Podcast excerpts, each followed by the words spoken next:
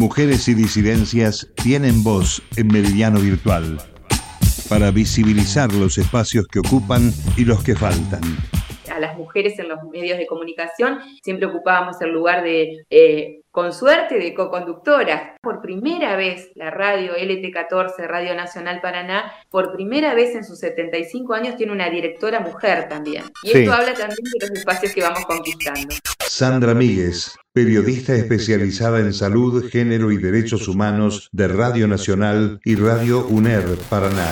Entrevista central mujeres, disidencias y perspectiva de género en Meridiano Virtual, Radio UNDAB y UNDAB TV. Hacemos otra comunicación.